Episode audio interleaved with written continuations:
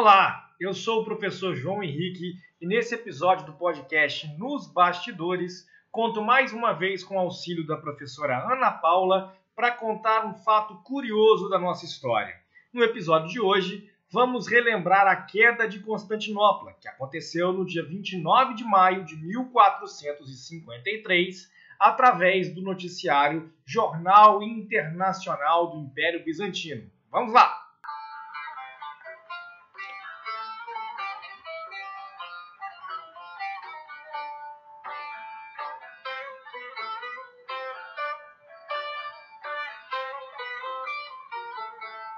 Jornal Internacional do Império Bizantino.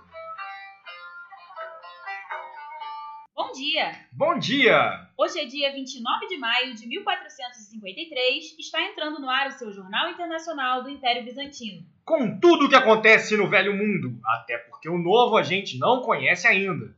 No fronte, o cerco a Constantinopla, iniciado pelos turcos otomanos no último dia 6 de abril, continua. No dia de ontem, os mais de 100 mil homens comandados por Maomé II descansaram e a cidade registrou um dia sem conflitos. No entanto, nesta madrugada, o exército do sultão atacou as muralhas e a ameaça de invasão parece iminente. Religião. A posse do Santo Sudário segue provocando polêmica. Adquirido pelo Duque de Saboia no último 22 de março, o tecido que cobriu o corpo de Jesus sepultado é reclamado pelos cônegos de Lerei, que consideram que o pano santo foi injustamente retirado de sua colegiata em 1415, durante a Guerra dos Cem Anos. E por falar na Guerra dos Cem Anos, parece que aproxima-se o fim do conflito. As tropas do rei franco Carlos VII seguem aproximando-se de Gasconha e estão próximos de promover o recuo definitivo dos ingleses aos seus territórios fora do continente. Os ingleses, aliás, encontram-se na expectativa do nascimento do primogênito do rei Henrique VI.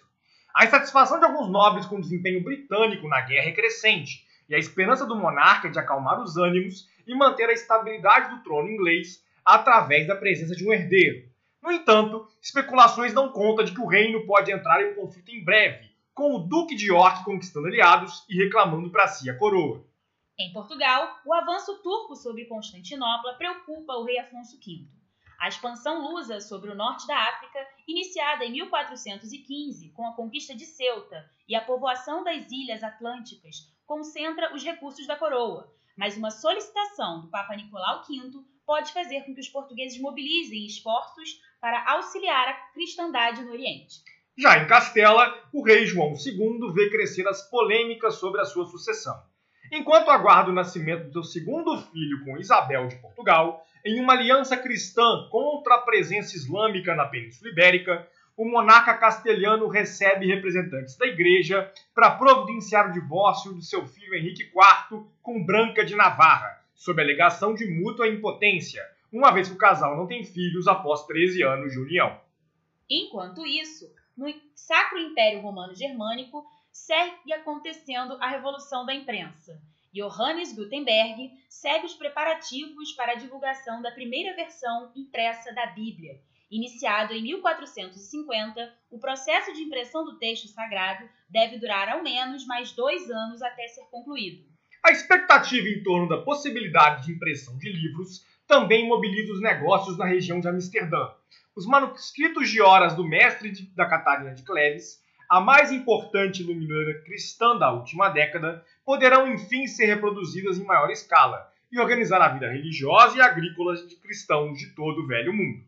E na Península Itálica, a República de Veneza mantém sua preocupação com a possibilidade dos turcos otomanos conquistarem Constantinopla e fecharem a conexão entre os territórios cristãos do Mediterrâneo e os povos do Oriente.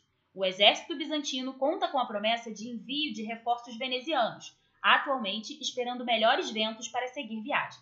Mas a Rádio Bizâncio não para e o Jornal Internacional do Império Bizantino segue com sua programação musical.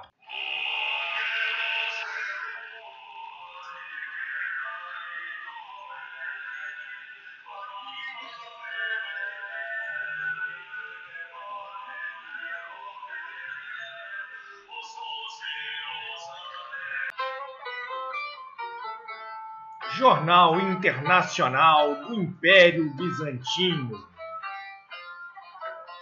E atenção, interrompemos nossa programação com as últimas notícias do cerco a Constantinopla, com novidades pouco animadoras. Em nossos estúdios recebemos um soldado que traz notícias urgentes do campo de batalha.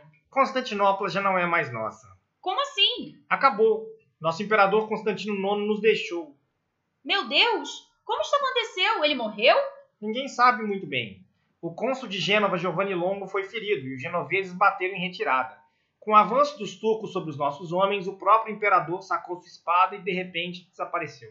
Desapareceu? Sim, em pleno campo de batalha. Uns homens alegam que ele foi arrebatado diretamente aos céus, mas o fato é que ele sumiu. Parece que Deus nos abandonou. Nem faz 100 anos que a cristandade se recupera da peste. É, nós soldados demos o máximo, mas as tropas de Maomé II parecem invencíveis.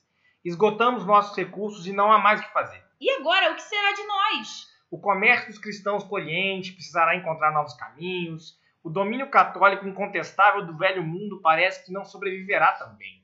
Eu não tenho bola de cristal, mas se eu pudesse dar um palpite, eu acho que estamos vivendo o fim de uma era.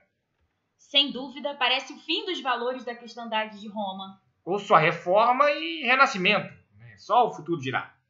Enfim, agora é aguardar o que o destino nos reserva. O plantão da Rádio Bizâncio fica por aqui. Até a próxima, se Deus assim permitir. Jornal Internacional do Império Bizantino. E foi mais ou menos assim que há 567 anos o Império Bizantino chegou ao fim com a tomada de Constantinopla. Esse fato marca o que os historiadores convencionaram como o final da Idade Média e o início do período moderno, né? uma das quatro fases da história: antiga, medieval, moderna e contemporânea. Após a queda de Constantinopla, a cristandade ocidental precisou de encontrar rotas alternativas para o comércio com as Índias e fomentar, por exemplo, processos como a expansão marítima. Também no século seguinte, a reforma protestante e o renascimento cultural modificaram as bases da sociedade europeia e, claro, a chegada dos europeus até o continente americano provocou uma nova construção do mundo. Mas, claro, isso é assunto para um próximo podcast. E este foi Nos Bastidores, o podcast onde contamos histórias das ciências, das artes visuais e dos grandes marcos da humanidade que ficaram escondidas por trás dos palcos. E não se esqueça, na próxima segunda você tem um encontro marcado com a professora Vivian e o mundo das artes visuais.